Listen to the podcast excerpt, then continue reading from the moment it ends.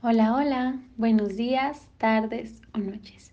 Independientemente de la hora en la que nos estés escuchando, gracias por estar un día más en nuestro podcast Alteraciones Genéticas.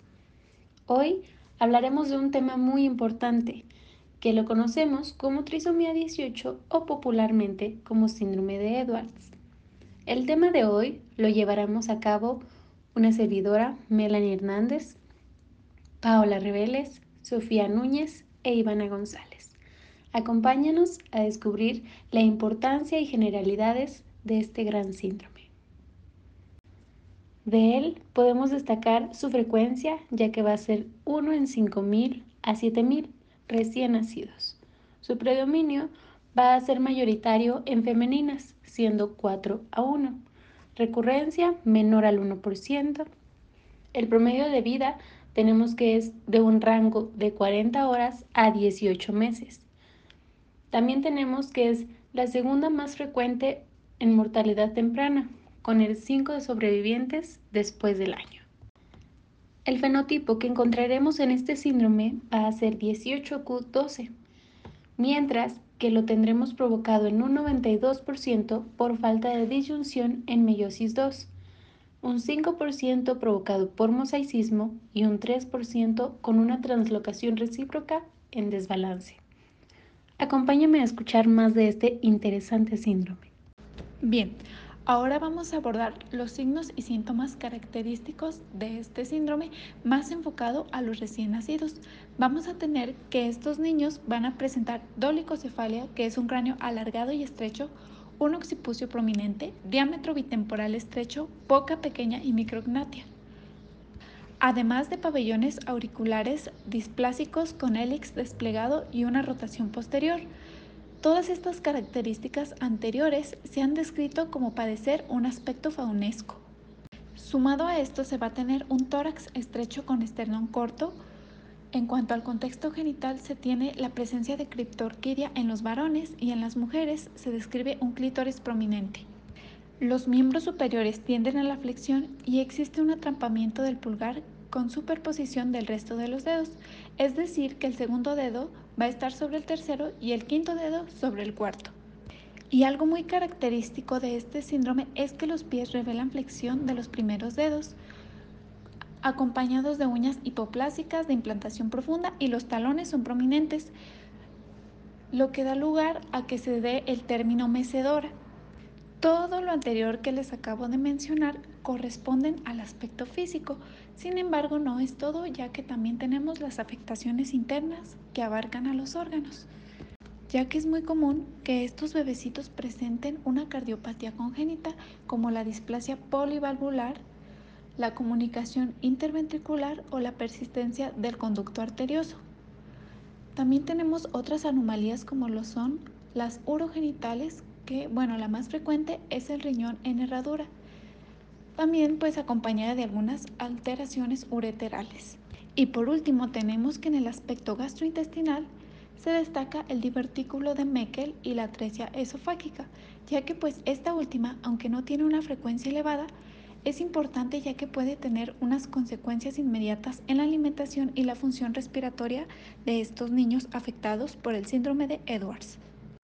Cuando hablamos del diagnóstico prenatal de este síndrome, vemos que presenta un cuadro clínico característico que incluye pues el retraso del crecimiento, el polihidramnios, que es cuando dentro del útero, cuando está el bebé, hay demasiado líquido amniótico y la hipomotilidad fetal, pues que esta, este síntoma pues nos lleva a descartar muchas patologías. Y es muy normal que la madre se dé cuenta pues porque el bebé deja de moverse o no se mueve en lo absoluto durante pues el embarazo.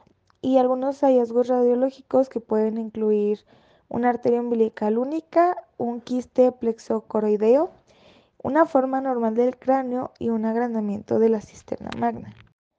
Como también sabemos, pues la recurrencia de este síndrome es del menos del 1%. Entonces, para el diagnóstico prenatal, en caso de que nosotros pues tengamos que hablar con una familia que ya presenta un miembro con trisomía 18, pues tratamos de calmar sus angustias diciéndoles que pues igual em, es muy poco probable que esto vuelva a suceder.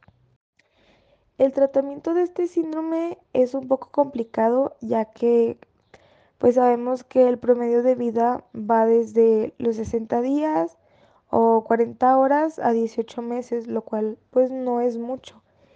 Y solo 5% del, de los niños que tienen este trastorno sobreviven después del año de edad. Entonces, al momento de manejar el tratamiento, se tiene que individualizar obviamente el caso y se consideran las opiniones de los padres porque pues igual no hay mucha probabilidad de que el niño sobreviva más de un año.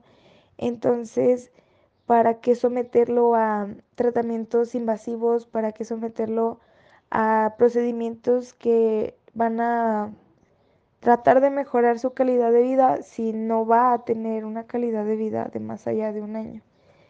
Es por eso pues que se toma a conciencia la opinión de los padres de cómo pues sobrellevar esto y, y pues cada caso es diferente, entonces cada caso se trataría pues de manera diferente. Hola, yo soy Ivana y les voy a explicar el diagnóstico diferencial del síndrome de Edwards.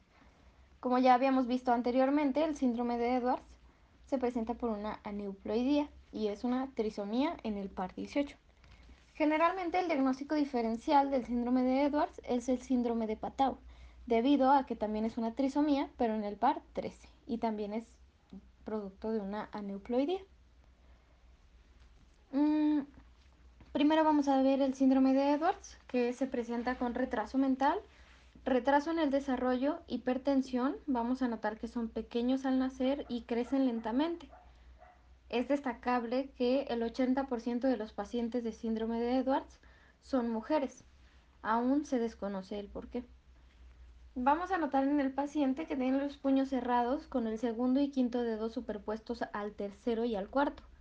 Vamos a notar que tiene una boca pequeña, a veces de difícil apertura, puede haber hernia diafragmática, casi siempre malformaciones cardíacas y la, la muerte suele sobrevenir por insuficiencia cardíaca o pulmonía y tiene una supervivencia media de 2 a 4 meses y se ha notado que un factor predisponente es la edad avanzada materna. Por otro lado, el síndrome de Patau, de trisomía 13, como habíamos mencionado, se presenta con una deficiencia mental profunda, con malformaciones severas y son letales los primeros meses de vida. Su frecuencia es de uno por cada nacido vivo. Es mortal y la mitad de los nacidos con síndrome de Patau mueren al mes de nacidos. Estos van a poseer labio leporino, malformaciones en los órganos internos, como lo podría ser el cerebro, sistema nervioso central, eh, defectos cardíacos congénitos y mm, tiene una supervivencia media de seis meses. Y se ha visto que la aparición de este síndrome también tiene un factor predisponente, igualmente que el síndrome de, Edwards, es la edad avanzada materna. Y bueno, eso sería el diagnóstico diferencial del síndrome de Edwards. Gracias. Y es así como finalizamos el síndrome de Edwards o trisomía 18. Gracias por acompañarnos el día de hoy. Esperamos que sigas escuchando el podcast. Hasta luego.